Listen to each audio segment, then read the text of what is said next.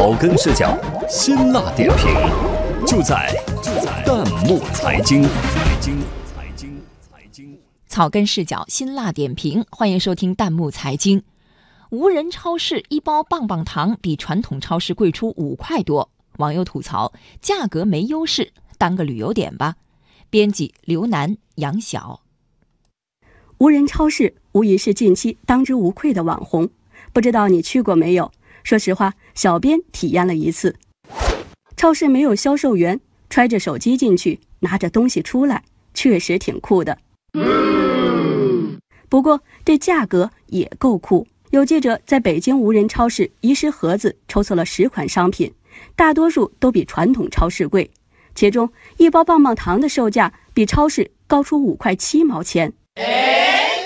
报道一出，就在网友群里炸开了锅。为什么呢？网友梦圆向左非常坚定地表示：“我只关心哪里更便宜，所有贵的通通不要。”网友梅花说：“应该无人超市卖的比有人超市便宜才对，这不是拿智能化卖噱头忽悠我们吗？”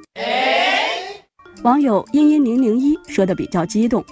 无人超市都吹牛省去人工了，售价竟然比有人的超市贵，真是赤裸裸的打脸呢。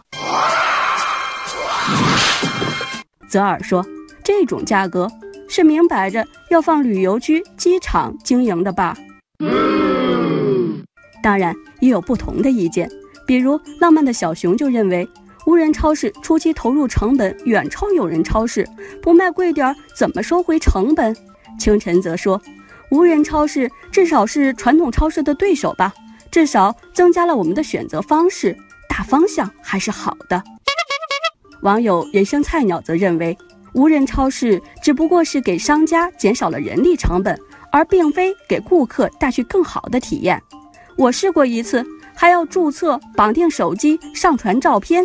说实话，我觉得购买环节比以前复杂了。试想一下，如果顾客的体验感不好了，回头率是否会有保证？网友迷定股票无奈地说：“价格上没优势的话，就当是个旅游景点吧。”